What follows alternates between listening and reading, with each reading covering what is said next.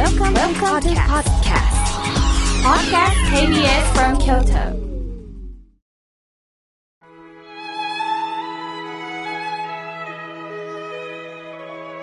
改めまして、僧侶の河村明慶です。今日の法話のテーマは、心を開くについてお話をいたします。まもなく二十四節気では、啓蟄です。土の中で眠っていた虫や動物さんが、むくむくっと起き上がっていくということです。また、新たな世界を開くということなんです。それが、啓蟄の啓という字。これは、開くという意味があるんです。私たち僧侶も法要の時にはね、中継、中という字、上中下の中という字に、えー、啓はこの啓蟄の啓、中継を持って、えー儀式に臨みます。やはり開くという意味があるんですね。さて、皆さんの中には人に心を開くことができない。逆に誰かから心を閉ざされているという方おられますか？やはりこれも辛いですよね。心を閉じるということは過去失敗や嫌なことがあったり、誰も信用できないという辛い経験があると閉じこもってしまいますよね。相手が怖いとか、また拒否されるんじゃないかと、心の中で無意識に思っていることで、心を閉ざしてしまう場合が多いようです。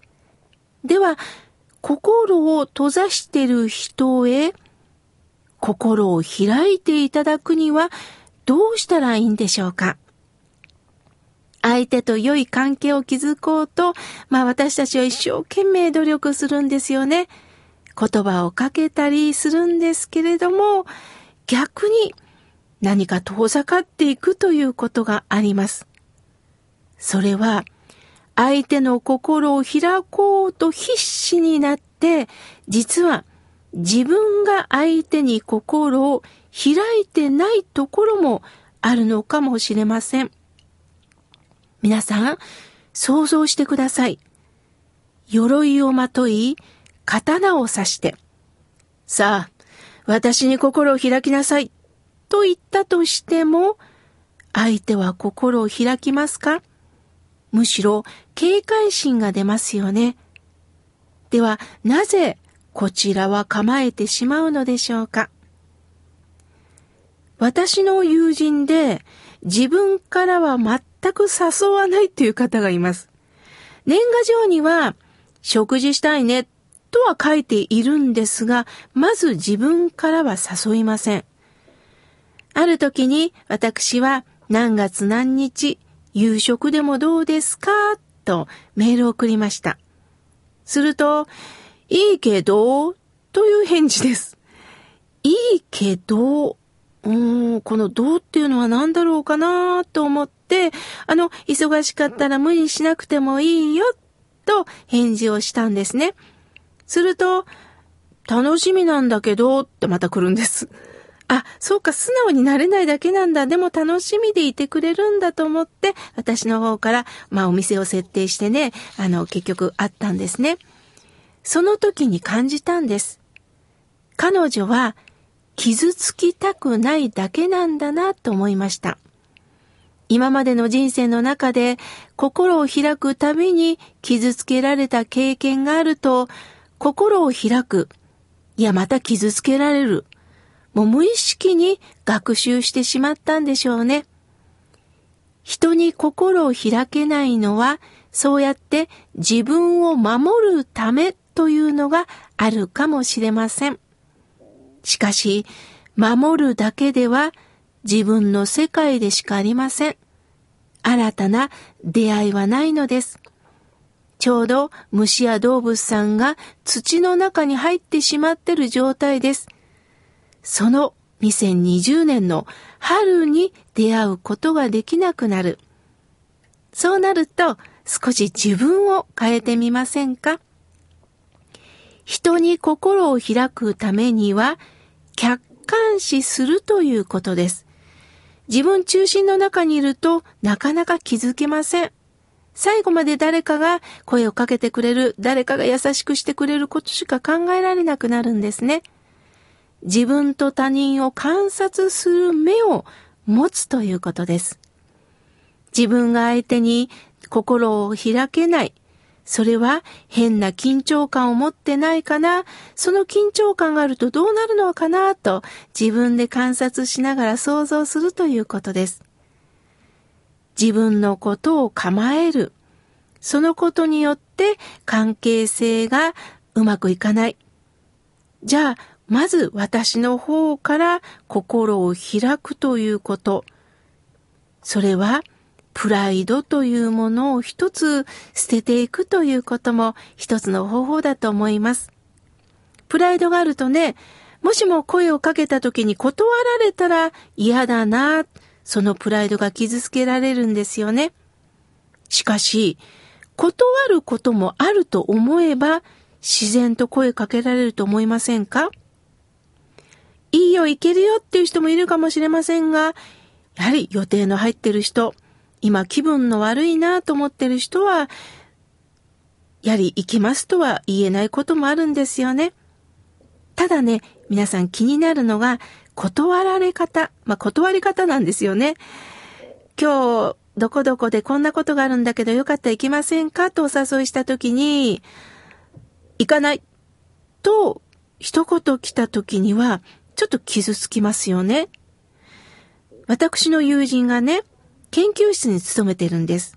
すると研究仲間には外国人の方もね、多いそうなんです。ある時に懇親会のお誘いをしたそうです。外国人の方に。すると、ノーの一言だったそうです。彼女はやはりその一言に傷ついて、まあ私に言ってきました。もうちょっと優しくしてくれたらいいのにね。例えば、行きたいんだけど、どうしても外せない用があってね。ごめんね。行けないのと言えばいいのにもう腹立つわ。と私にぼやいてくれました。そのことを私も外国人のお友達に聞いてみたんです。するとそのお友達は、国の違いだよ、とおっしゃいました。その国によって、もうイエスかノーか、まどろっこしいことを言わずに、いけるかいけないか、それだけを返事するっていうね、その、まあ人間性というか性格というか、そのお国の違いもあるんだ。日本というのは、それは本当に優しいよ。傷つかないように、ちゃんと前後言葉を入れたり、季節の挨拶をするよね。あの、おはがきとかでもそうですよね。季節の挨拶をするときに、こんにちは、さよならとか書かないですよね。やはり、春の気配を感じてまいりました。いかがお過ごしでしょうかとか、最後はね、くれぐれもご自愛くださいね。これ日本の素晴らしいとこですよね。しかし、そういった文化のないところもあるんですよね。ですから、過敏に反応する必要ってないんです。悲しくなったら、ああ、そっか、こんな言い方しかこの方はできないのか、とさらりと流せばいいんだなと思います。今度は心を上手に開く方。そういう方はね、私は柔軟な人だと思ってます。たとえ相手から反対意見を言われても、あ、そうなんですか。残念ですが、わかりました。そうしましょう。と残念そうにしながらちゃんと気持ちを切り替えられる人かなと思っております。過去嫌な経験があっても皆さんそれはそれなんですね。人間は日によって変わってきているのです。嫌なことだけを引きずり、心を固めないことです。まもなく、啓蟄。むくむくと虫さんや動物も土から出てきます。土から自ら出ていきます。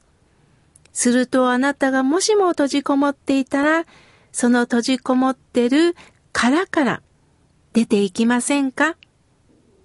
ある方がね、目玉焼き作るにはね、卵の殻割らないとできないんだよねっておっしゃいました。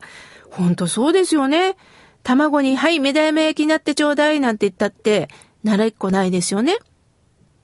その時にパリッと殻を割って中から卵がヒュッと出てきたことによって美味しい美味しい目玉焼きになるんです。